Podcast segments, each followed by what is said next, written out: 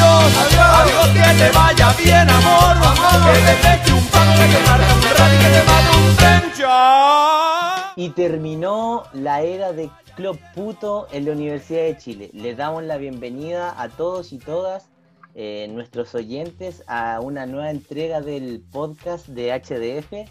¿Cómo estás, Diego? Nacho, ¿Cómo estamos, Chris? aquí muy bien. Muy, muy bienvenidos a todos al nuevo capítulo del podcast HDF con el tema de, principal de Caputo, que en la U celebran ya esta salida que no daba para más Caputo, ya se volvió algo insostenible y vamos a ver qué pasa con este equipo que bien mal venía jugando. Nachito, ¿cómo estás? Horrible. Bien, amigo. Oye, darle la bienvenida a todos los oyentes y la despedida a Caputo. Que se vaya nomás, señor. Está... Nadie lo va a extrañar mucho, parece. No, no, para nada. Por lo menos, yo por el bien del fútbol chileno agradezco que se haya ido Caputo de la Universidad de Chile. Pero Sí. salvó un poco a la U, no Sí. podemos negar. Algo hizo. Mira, Sí. yo, yo creo que hay que darle las gracias porque sacó a la U del hoyo en que estaba del año pasado.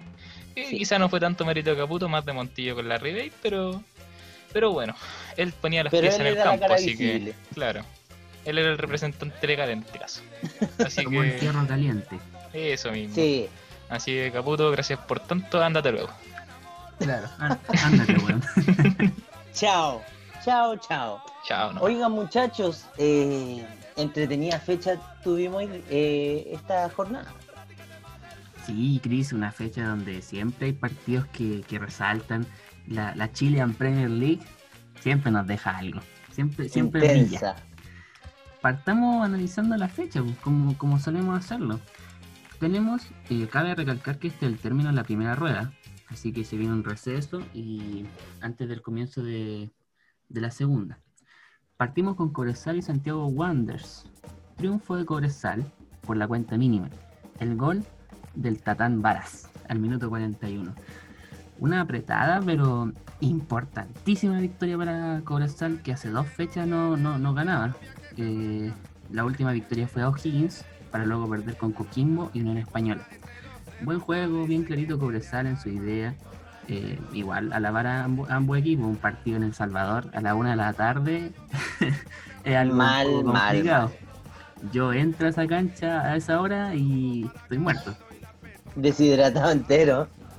Sí, no, pero bien Cobresal, por lejos lo- la ofensiva es lo, es lo mejor del equipo. Eh, Gaete, Cañete, eh, Varas. eh, así que esto hace que el equipo mantenga vivo el sueño de un cupo a Copa Sudamericana. Así que sacaron importantes tres puntos. Oye, sí, eh, cómo se nota que a Santiago Wander le pesa Enzo Gutiérrez, ¿eh? Sí. Eh, Pero sin él no han podido anotar mucho. ¿Cómo?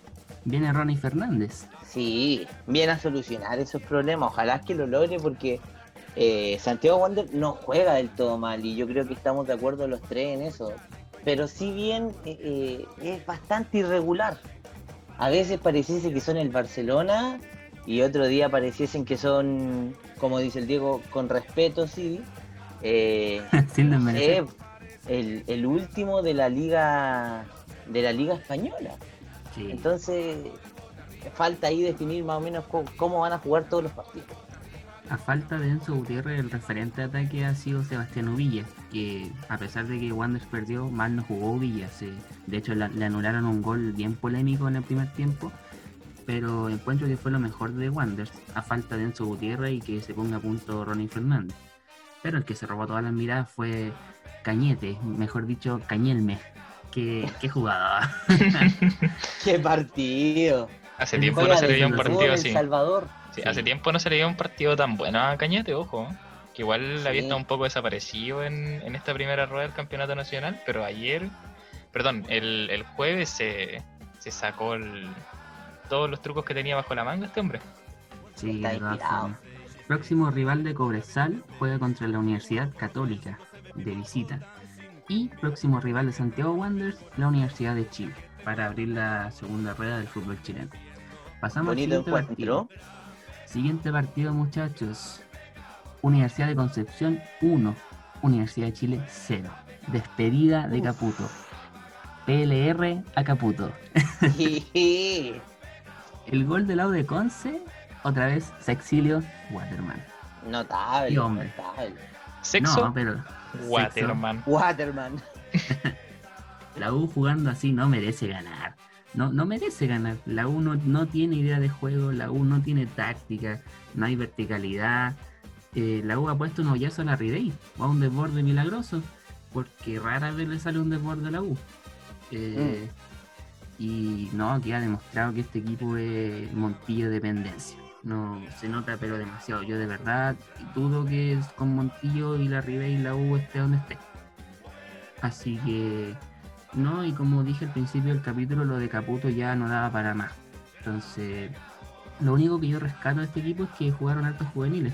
Jugó Simón Contreras, el Pitu, 18 añitos, Mauricio Morales, eh, tiene 20, Marcelo Morales, 17 años, y en banca se quedó Bastián Tapia, defensa de 18 años. Así que me gusta esa renovación de la U, que como te digo, es lo único que rescato de un pobre partido. Pobre, pobre, pobre. Igual, esa era la idea en un principio de poner a, a Caputo también a dirigir a la U y que llevara, que fuese subiendo paulatinamente a los juveniles, pero lo pudimos ver ahora último solamente. El, Sí. el resto de campeonato, pocas veces me acuerdo que haya entrado un juvenil eh, de titular, juvenil eh, no de 20, 21 años, sino que 17, 18 años como el, el Pitu. Y me, me parece que queda bastante al debe con eso Caputo.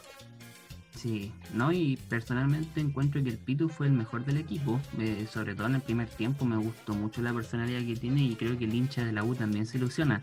Yo creo que el hincha de la U está chato de, del Kun Guerra, que lleva, lleva dos años ya, tres años robando en la U, robando.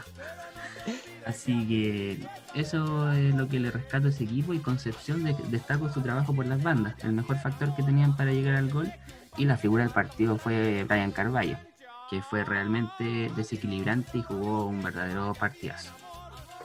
Oye, agregarte un datito que los del Campanil eh, ya llevan cinco partidos invictos, eh, sumando tres victorias y dos empates, así que ha sido bastante bueno el retorno al fútbol para ellos. Y el último datito que te doy de este partido es que la Universidad de Chile solo ha sacado cuatro puntos de sus últimos 18 posibles. Uf, Así que mal, mal, mal. qué terrible, terrible. Nacho, ¿qué algo de decir de, de la U, de Conce? ¿Qué te parece? Yo estoy feliz porque se fue Caputo, la verdad. Pero, pero más allá de eso, eh, creo que el trabajo que está haciendo la Universidad de Concepción es bastante bueno. Eh, Cecilio Waterman, qué hombre, qué hombre, qué finiquitador. Eh, y Carballo, Carballo es un jugador que me hace mucha ilusión a lo que yo veía cuando jugaba con Colo Colo. Y siempre decía, oh, este bueno es muy bueno. Y nada, pasó lo que tenía que pasar y ahora está en 9 11 haciendo lo que sabe hacer, que es jugar al fútbol. Y lo está haciendo bien. Es una de las caras visibles del equipo hoy en día. Y nada, me gusta como jugador de Conce. Me alegra que le esté yendo bien y que ya haya salido de la zona fea. Claro, de Concepción está en el octavo puesto con 22 puntos, y mientras que la U está tres más arriba, quinto, con 26. Así que En el décimo no puesto, tanta. amigos. Perdón. Así que la diferencia no es tanta. Concepción, si sigue jugando Están como ahí. está, Sí. ¿por qué no? Hay una Copa Sudamericana, con cómo están las cosas. Hasta Serena puede quedar con un cubo. Mira, te doy un dato. Si Conce gana y se le dan los resultados hacia arriba, solamente con ganar un partido, queda sexto. ¿Viste? Opa. Sí, por eso te digo. A Sudamericana. Así Simplemente Chile. Simplemente Chile en Premier League. Eso igual demuestra la irregularidad de, de los conjuntos en Chile. Sí. Que con una victoria de estar en qué puesto, disculpa, Nacho. Del puesto décimo al puesto sexto, amigo. Con una victoria solamente me parece terrible, terrible, pero bueno. Eso, eso es lo lindo de nuestro fútbol. Claro, eso nos diferencia. Perfecto. Pasamos ya a lo que fue el siguiente partido el día viernes. Deportes Antofagasta 3, Unión La Calera 1. Sin duda uno de los partidos de la fecha. Y si no el mejor. Y si no el mejor. ¿Por qué? Se cayó el líder. Tropezó Unión La Calera. Deporte Antofagasta derribó a Unión La Calera y puso en, en jaque su, su liderato exclusivo. De- eh, así que, tremendo partido de, de los nortinos jugado de tremenda forma. Sacando expulsiones y peleas que hubo al final del partido fue como una. No sé si te acordáis del partido de gremio con Inter en Copa Libertadores, cuando hubo Sí. como una pelea así gigante, fue algo similar. Sí. me, me acordé de eso. Porque hubo como tres expulsados peleas por todos lados. Eh, Cinco expulsados. Sí. Así que sacando eso, Antofagasta fue sin duda alguna el merecido ganar del partido. Y siento que Calera fue a Antofagasta pensando en Tolima. Fue, no fue con la cabeza enfocada en Antofagasta. Yo me quedo con esa sensación.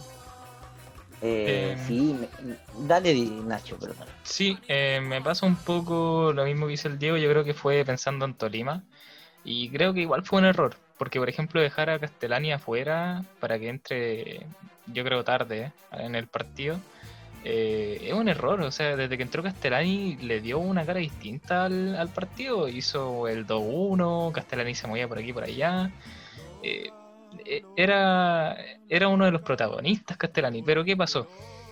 Pasó que no pudieron hacer más allá entre las peleas que se- después al Seymour se le fue al 86. Luis Guerra hace un gol pff, en el minuto 100. No se podía hacer mucho. Yo creo que un hombre no puede rescatar a Calera y si Calera hubiera entrado con sus piezas clave. Y o- ojo, seguía faltando Juanito Leiva. Eh, Que va a estar en contra Tolima en todo caso. Y va a estar disponible contra Tolima. Eh, yo creo que Calera se derrumbó. Eh, fue un partido súper atractivo, a pesar de que, de que no fue uno de los mejores partidos de Calera, porque Antofagasta propuso mucho. Y de hecho, los goles de Souper fueron muy seguiditos. O sea, minuto 22 y minuto 24, dos goles, un doblete, con un cabro joven Oye, que buen tiene partido, sus luces. ¿eh? Sí, bueno. Ya aseguró el partido. Fue súper bueno. Súper bueno. Ahí Cancillas. Sí, pero eh, no, vimos. gracias, gracias, Don Comedias. Eh, fue bonito el partido. Y di vuelta en el segundo tiempo, porque en el primer tiempo fue eh, solo de, de Antofagasta. Y con respecto a lo de Castellán, yo creo que no lo puso desde el inicio porque salió contracturado contra Tolima. Yo creo que también por ahí va eh, a minorizarle un poco la carga que traía de los partidos tan seguiditos. Puede haber sido uno de esos los motivos, pero me parece que no fue la mejor decisión que tomó Bogboa. Sí, totalmente de acuerdo. Calera llevaba seis partidos sin perder. Seis. La última Sí. vez que cayó fue por 2-1 en su visita a Concepción, donde también anotó Sexilio. Ojo al dato. Perdón, es que Sexilio me tiene loco. Sí, no, sí, ¿Y? cachamos. A todos nos Bien. tiene lo que ese hombre. Antofagasta de los últimos 13 partidos que ha jugado solo ha perdido uno, que fue ante Santiago Wander la fecha pasada, para que se note el tremendo rendimiento de- del equipo nortino que está peleando ahí en la parte alta. Sí, y eh, lo último que, que quería comentar, eh, se nota Juan Leiva. Cuando Sí. falta Juan Leiva en calera, se nota. Y eh, también, ojalá que Calera vea bien qué va a querer ganar, entre comillas, o a qué van a apostar, porque no vaya a ser que se queden sin pan ni pedazo por prestarle mucha atención a Copa Sudamericana, se queden sin campeonato, que me parece que una oportunidad real de poder ganarlo, y, o viceversa, que se preocupen mucho del campeonato y la Sudamericana también la dejen de lado. Entonces, me parece que tienen que enfocar bien hacia dónde va la cosa. Oigan muchachos, y en Halloween, 31 de octubre, si vinieron los fantasmas de nuevo en el Monumental, ojo, Uf, ya parece cosa de todos los fines de semana, ya, pues, amigo. sí, Colo Colo salió a pedir dulce, dulce travesura. sí, andaban en un cumpleaños parece. Colo Colo 0 y Quique 2. Upa, Sí, ¿qué se puede decir? No, Colo Colo no reacciona. Nuevamente perdieron y siguen hundidos. sí, se meten en la parte más baja de la tabla. Bueno, en realidad no se meten, se mantienen. Sí. Donde han estado ya por varias fechas. Eh, no logra salir, no logra salir, está ahí pegadito La Serena, Colo Colo, O'Higgins. Llevamos siete capítulos de podcast contando este, y desde que partimos, que es lo mismo, La Serena, Colo Colo o Higgins. Chris, tú que viste el partido, ¿qué nos puedes comentar sobre esto?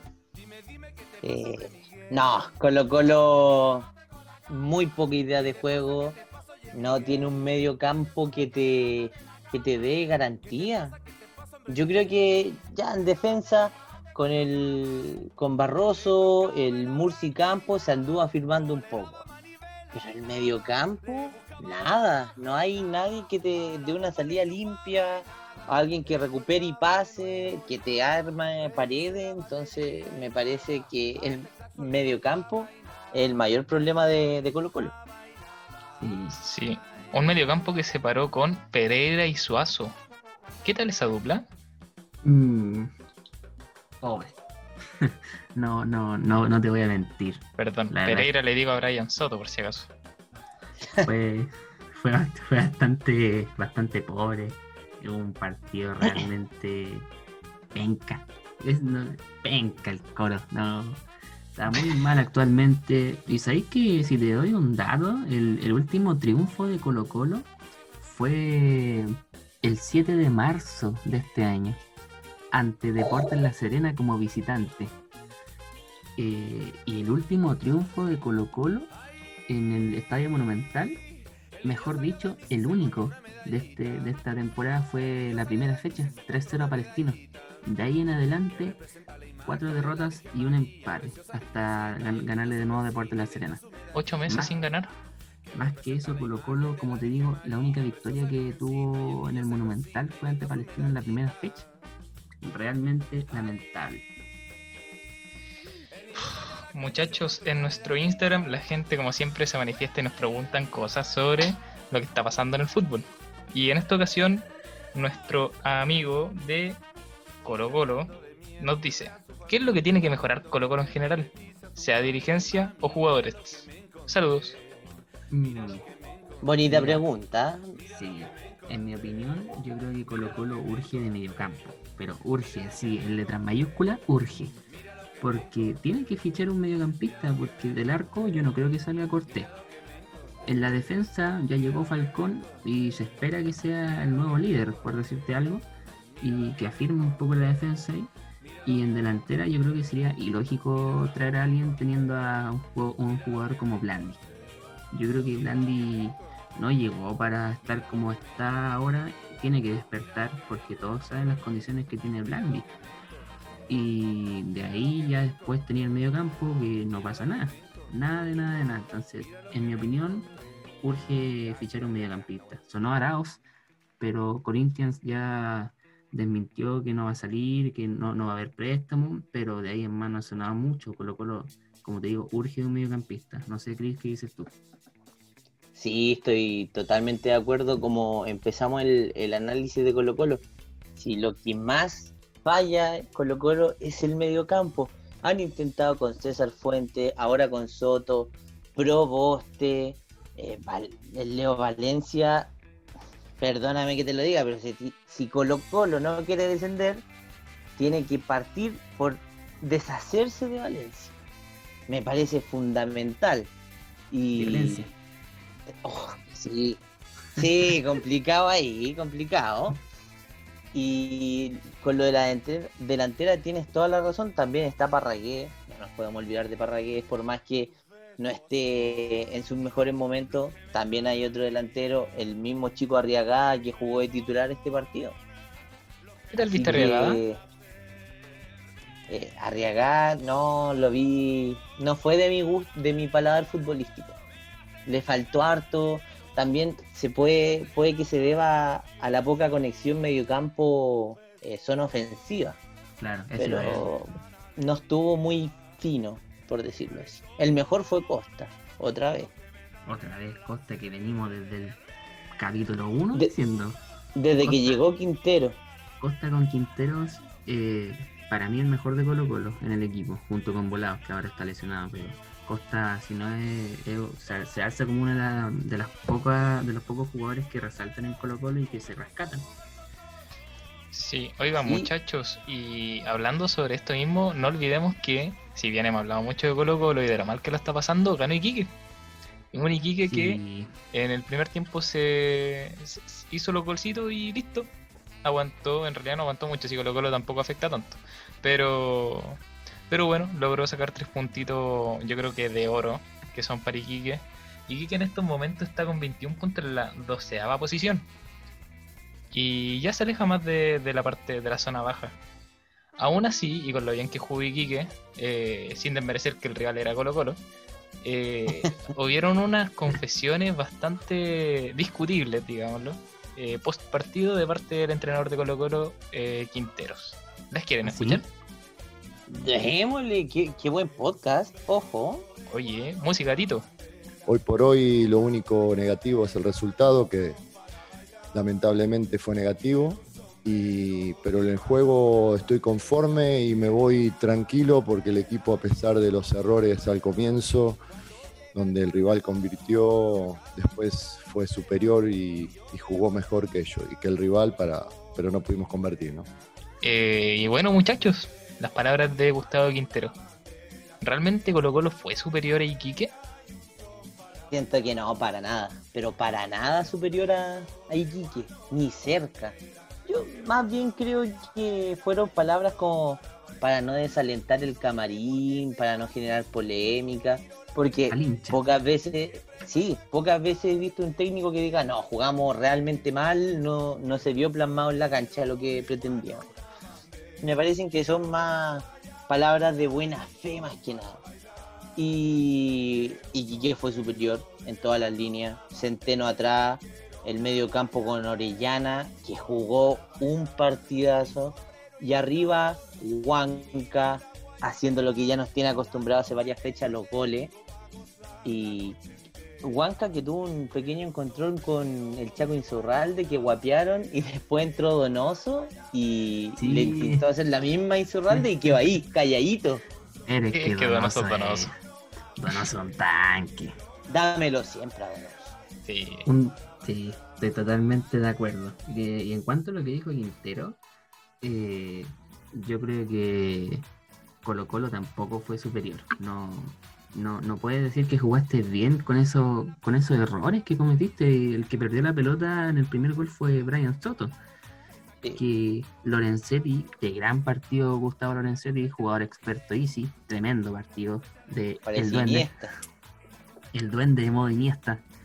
Así que eh, tremendo partido que se la roba ahí, insiste con Brian Soto, se la da a Diego Orellana y tremendo golazo que, que hace el primero. Y luego el segundo, un- que a pesar de que no haya sido tan lindo el gol, César Huanca sigue con su racha, 19 añitos, chileno. Señor Rueda, si escucha este podcast, atento. Obvio que lo va a escuchar. Le, le pues, estamos avisando, le estamos avisando. Sí. Así que bien Huanca, bien Iquique. Merecido triunfo, merecido tres puntos. Le supieron jugar a, a Colo Colo, se, se aprovecharon de sus falencias y se impusieron con claridad. Recordar que este Iquique de- del, del Flaco Leiva ya suma cuatro partidos sin perder. Un equipo que sigue complicado en la tabla acumulada, pero de la mano de Leiva yo creo que están más que ilusionados con salir del fondo. Mal eh, no vienen. Sí. Le cambió bastante la cara a lo que venía haciendo el Pillo Vera. Sí. Oigan muchachos, y recordar que Quinteros tampoco es un entrenador muy, auto, muy autocrítico que digamos, o sea, en su paso por Católica, si bien logró sacar, logró bajar una estrellita del cielo y, y logró ser campeón una vez más Católica, no era un entrenador que fuera, no sé si lo podría decir tan influyente en el juego Católica, porque se veía muy replicado lo que hacía Peñat San José. Y claro, cada vez que Católica perdía o empataba, decían el equipo siempre fue superior y no sé. A mí Quintero no es de mi agrado, no es un entrenador que me guste mucho, que digamos. Pero la verdad es que espero que le vaya bien en Colo Colo. Y, y nada, yo creo que a veces hay que tener más autocrítica. Yo creo que en esta vez no se tuvo autocrítica. Oye, sí, y también me gustaría recordar que Colo Colo es el peor equipo de local en el campeonato. Sí. Wow. De ocho partidos, una victoria, un empate y seis derrotas. Y además es la peor racha que, que tiene Colo Colo en el Monumental con cinco derrotas consecutivas. Así que Colo Colo la tiene bastante difícil, amigos. El descenso es una posibilidad real. Bien. Así es. Cerrando Colo. Colo, pasemos a lo que fue. ¿Sí, Nacho? ¿Qué iba a decir? Lo mismo que tú. Pasemos a lo Ah, que lo fue. O'Higgins con, con Huachipato en el Estadio Cap. Los acereros se impusieron por 2 a 0 con goles de Chris Martínez y Juan Sánchez Sotelo. Oye, parece que allá en Talcahuano escuchan HDF, parece que Florentín no escuchó. ¿Se acuerdan el capítulo pasado que lo puteé por la línea, la línea de 5, que, que insólita línea de 5? Mm. Bien, ahora volvió a la línea de 4. Te felicito, Florentín, muchas gracias por escucharme. Eh, Oye, si no volvió bien. Porque Juan Sánchez Sotelo entró de titular. Ojo. y lo pedimos y lo puso. Florentín confirmado, no escucha. Así que no, bien Guachipato volvió a la línea de 4. Merecido triunfo porque O'Higgins anda por ahí con Colo Colo y Serena. Si la parte baja está O'Higgins con 12 puntos, Colo Colo con 11, con un partido pendiente. Y eh, está Serena con 9. Así que O'Higgins también es un equipo que no levanta cabeza. Un Guachipato que venía de perder con Fénix con línea de 5.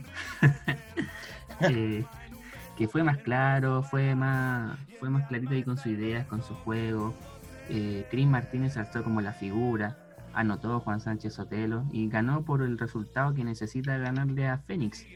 Así que yo creo que, porque recordemos que la llave está 3-1 a favor de los uruguayos.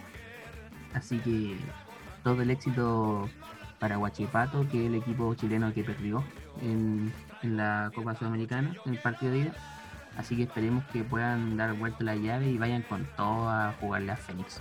Y con línea de 4, por favor. Sí, Sí, oye, que no vuelva a cometer el mismo error. sí, oye, este mismo resultado le sirve incluso para la Sudamericana. Sí. Si Huachipato gana 2-0, Huachipato se mete. Así que esperemos que lo pueda replicar. Así es.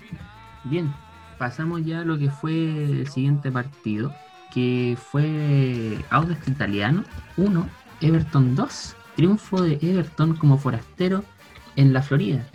¿Qué me pueden decir de ese partido? Nacho, Cris. Eh, Audax Italiano 1, Everton 2. Eh, es un poco más de lo que nos tiene acostumbrado, la verdad, el Paqui. En el plano internacional jugando bien y en el plano nacional quizá guateando un poquito. Mm, No vamos a decir que fue un partido tan, tan cerrado, sino que fue algo súper abierto para los dos. Los goles de Everton vinieron súper juntitos y de a dos. Walter González y Sebastián Pereira, y 50 y 52 minutos que le quitaron la ilusión a Audax Italiano, que después ya comenzó a aguantar más y que, bueno, eh, se les dio el resultado al final. Pero nada, yo creo que hay que hacer muchas cosas en Audax. Eh, un Audax que no está realmente, no sé si comprometido con el, con el campeonato, o un Audax que realmente no está jugando su 100%. Es un, es un equipo que se, le, que se le puede sacar mucho más. O sea, tiene la calidad humana para poder hacerlo y no lo está haciendo. Y destacar el triunfo de Everton, que bueno, ganaron. Así que felicitaciones, pero ojalá Audax se comience a poner un poquito más las pilas. Ojo que pudo ser un empate. El Rodrigo Holgado al minuto 90, ya con el partido finalizando, se pierde un penal. Se lo ataja Johnny Herrera que se alzó como buena figura, que aparte del penal tuvo un par de achiques. Así que bien ahí Johnny. Y el, jugador experto ya también en Everton fue Sebastián Pereira, que convirtió su primer gol en el profesionalismo y vive realmente unas semanas de ensueño porque también está considerado por Reinaldo Rueda. Participó en el último microciclo. Así que bien ahí Sebastián Pereira y bien Everton que sufrió, eh, pero ganó. Oye, Pereira, pedazo de central. Da para ilusionarse. Eh, porque la dupla que hace Pereira junto con el Banana Suárez en Everton eh, es buenísima. De verdad, se entienden muy bien, se complementan de manera perfecta y me parece que la nominación está más que merecida al microciclo Reinaldo Rueda. Y ojalá verlo pronto en, en una nómina oficial. Sería bastante bonito. Sí, estoy totalmente de acuerdo. Y en, en Audax, para cerrar, yo creo que pasó lo mismo que con Calera. Audax tiene la cabeza en Bolivia. Que tiene que aguantar ese 2-1 a Bolívar. Peligroso, tiene que ir a La Paz y, a intentar pasar de llave ante un Bolívar que ir a la altura a jugar de visita siempre es complicado. Perfecto. ¿Qué, qué partido continúa, amigo Nacho? Sí, eh, Curicó Unido contra Palestino. Se impusieron los torteros por un 1 a 0 con gol de Pablito Parra, ex Universidad de Chile, mediante los 12 pasos. ¿Se acuerdan cuando hace un par de fechas atrás tuvimos un Guachipato Antofagasta? Que creo que este fue el Guachipato Antofagasta de la fecha. un 1-0, penal de Pablito Parra. Y en comentarios no tengo mucho. De hecho, tengo más que decir que de Palestino estoy realmente sorprendido con lo que pasa en Palestino. Ya son cinco partidos consecutivos perdiendo. Cinco partidos consecutivos perdiendo. Eso es, de verdad me impacta de un equipo que hace no, no mucho brillaba en el torneo. Era de lo mejor de Chile en copas internacionales. Y ahora sufre una verdadera crisis. No sé qué les parece a ustedes. Se viene la cama a Ivo Basay. Así ¿Será parece, que está, se está, que está pasando eso? No sé, eh, juegan mal. No es lo mismo que mostraron al principio del campeonato o lo que venían haciendo el campeonato pasado. Eh, también me pasa que tengo mucho sentimiento encontrado con el lateral izquierdo. eh, va a sonar medio feo, pero me parece que está haciendo jugar a, Vicente Fernández por la izquierda porque no tiene a nadie más que cumpla los minutos sub-21. Y está haciendo que, que Cabrera, un proyecto interesantísimo de lateral izquierdo, eh, que se empieza a perder. Empieza a perder minutos y eh, la competitividad. Sí, estoy totalmente de acuerdo. Lo que pasa en Palestino realmente es penoso, es lamentable. Es un equipo que, de verdad, como dije anteriormente, daba muy buena cara en lo que es en el ámbito internacional y verlo así ahora, de verdad, eh, es fome. Y en Curicó, Preocupa. en Curicó eh, anotó Pablito Parra de penal, pero a pesar de que haya sido penal, Pablo Parra es un jugador que eh, también fue jugador experto Easy y se nota que está en- reencontrándose con su nivel de lo que fue en Cobreloa. En la U, mal no lo hizo Pablito Parra, pero siento que nunca lo pusieron en su posición, nunca le dieron oportunidades. Y ahora en Curicó ya es un poco más libre, no tiene tanta presión y está realmente levantando su nivel y demostrando lo buen jugador que es.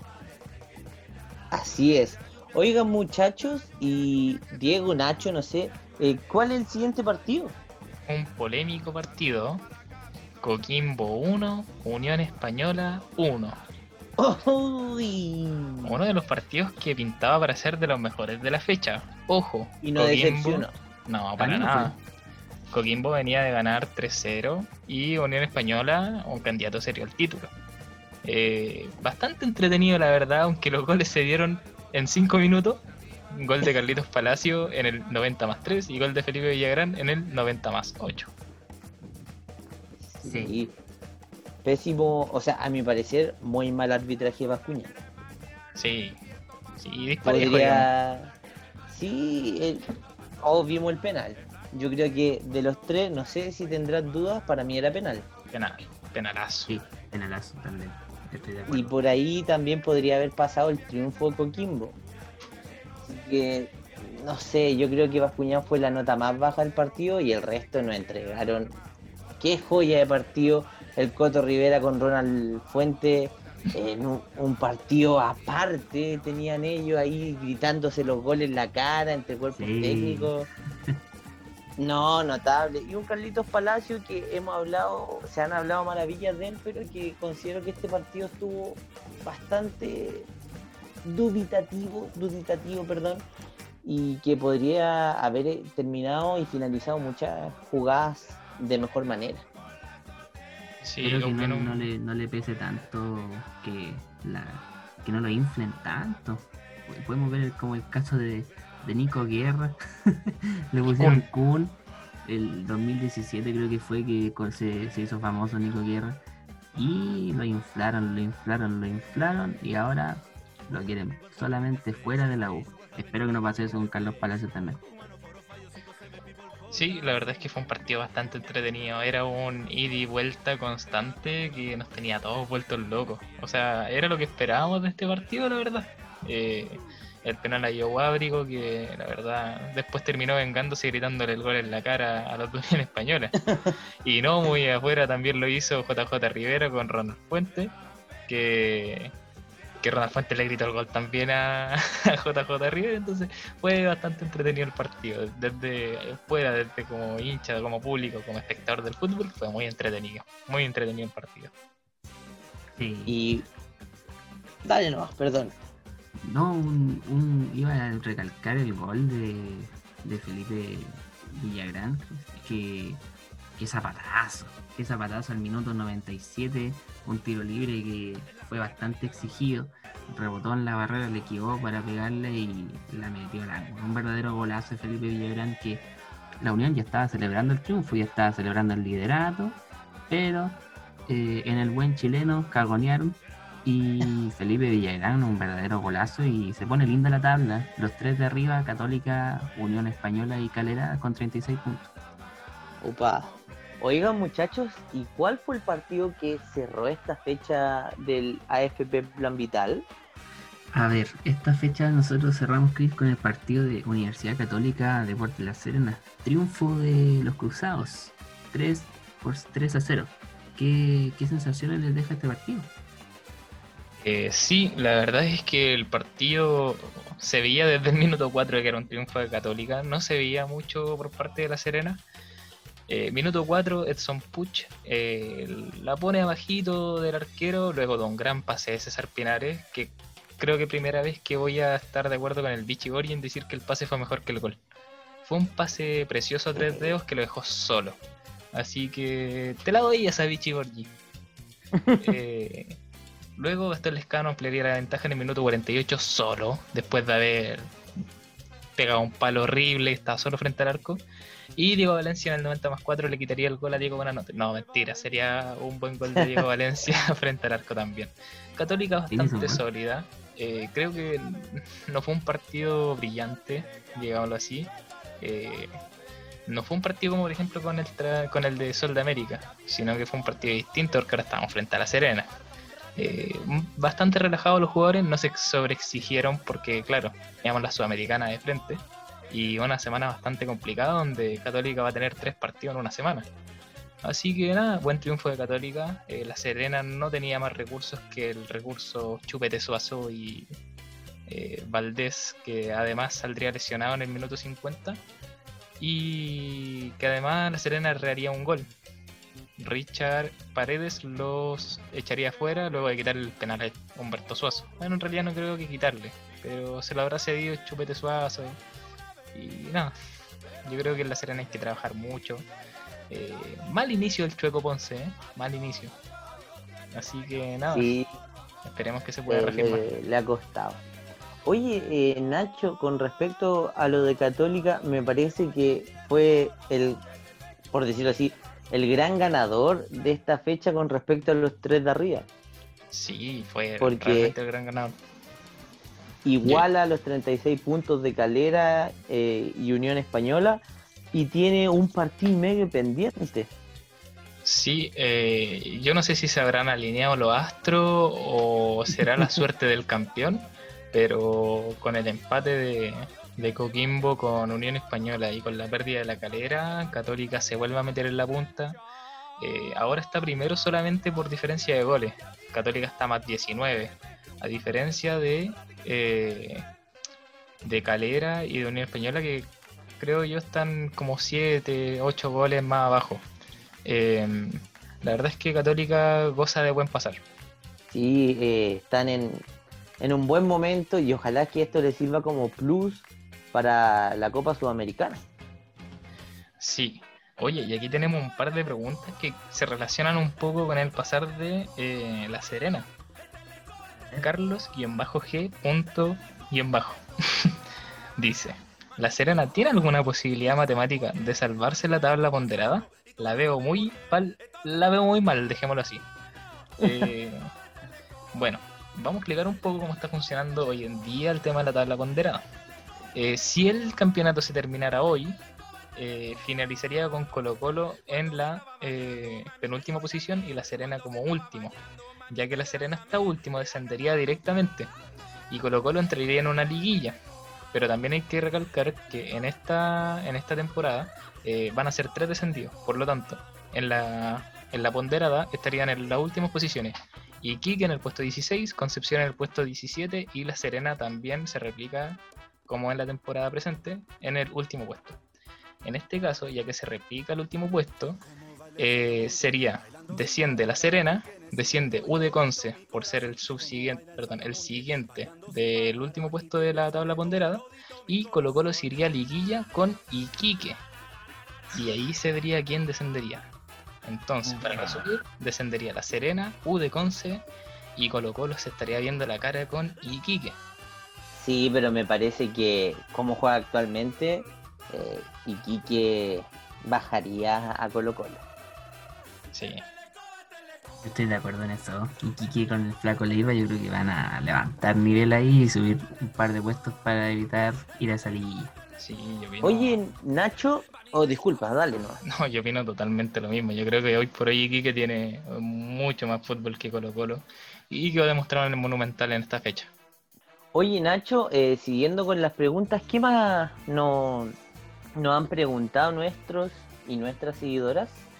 Sí, eh, tenemos una pregunta que dice de Ariel.sangüesa. ¿Qué opinan de la llegada de Brandon Cortés a la U? Mm, no sé, eh, por mi parte veo que si bien lo traen como gran refuerzo, porque uno lee diversos medios de Universidad de Chile y es como la carta que trae que traen los azules, me parece que viene a comer banca, porque juega en el mismo puesto que Montillo. Y si, si tú me preguntas a mí, Montillo yo no lo saco por Brandon Cortés. Además que me, da, me parece que en Chile muy pocos han visto cómo juega realmente Brandon Cortés. Recordemos que hace un año se hablaba mucho de él en Argentina, que era el nuevo Riquelme y todo eso. Y después se fue apagando eso, se fue apagando y ahora suena en Universidad de Chile. Porque Sí, juegan poca nada más. Así de corta. puede ser. Puede Oye, y el precio igual es un poco dudoso, ¿no creen ustedes? ¿Cuánto está valiendo ¿Cuál es el Brandon precio? Cortés? Si no me equivoco, 650 mil dólares por un chico de ¿Sí? Boca Juniors. Mm, me huele a que algo hay ahí.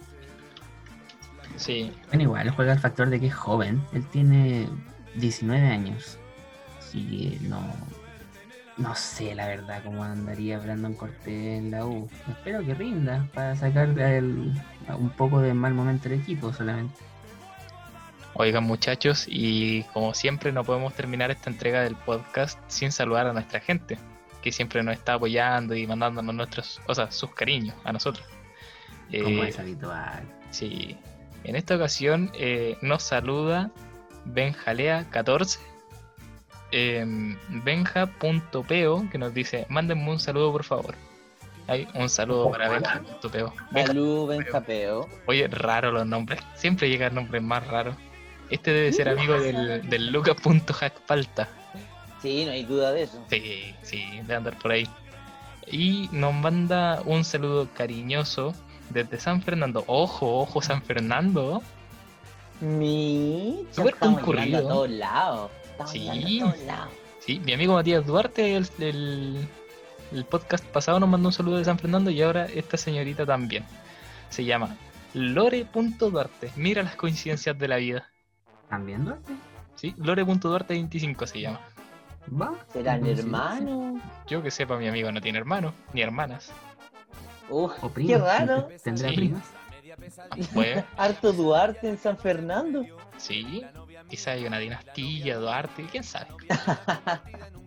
Pero bueno, Oigan, muchachos, eh, muy bonito el programa del día de hoy. Lo pasé excelente. Eh, ¿Algo para despedir esta, esta entrega, amigo Diego? No, como siempre, mil gracias a todos que escuchen este capítulo. En la semana se viene el capítulo de análisis de Copa Sudamericana, los partidos de vuelta de chilenos. Así que estén muy atentos y como siempre, gracias totales a todos. Nacho, ¿algo más que agregar? Eh, sí, lo mismo. Gracias a todos los que nos están escuchando ahora, los que nos escuchan desde cualquier otro país. Creo que ahora se sumó otro país por ahí, pero en realidad para qué vamos a entrar en detalle. Y nada, pues, gracias a ustedes por hacer siempre ameno este podcast, eh, simpático, entretenido.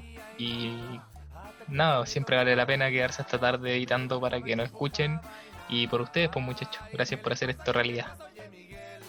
Eh, me sumo, me sumo total al aplauso, me sumo totalmente a sus palabras y agradecer, agradecer y agradecer todo lo que hacen por nosotros, eh, que nos sigan en Instagram, que nos comenten, eh, todo lo que hacen eh, es maravilloso para nosotros, así que muchas gracias y nos vemos, como dijo el Diego, a mitad de semana con otra entrega del podcast. Chau, chau. Chau.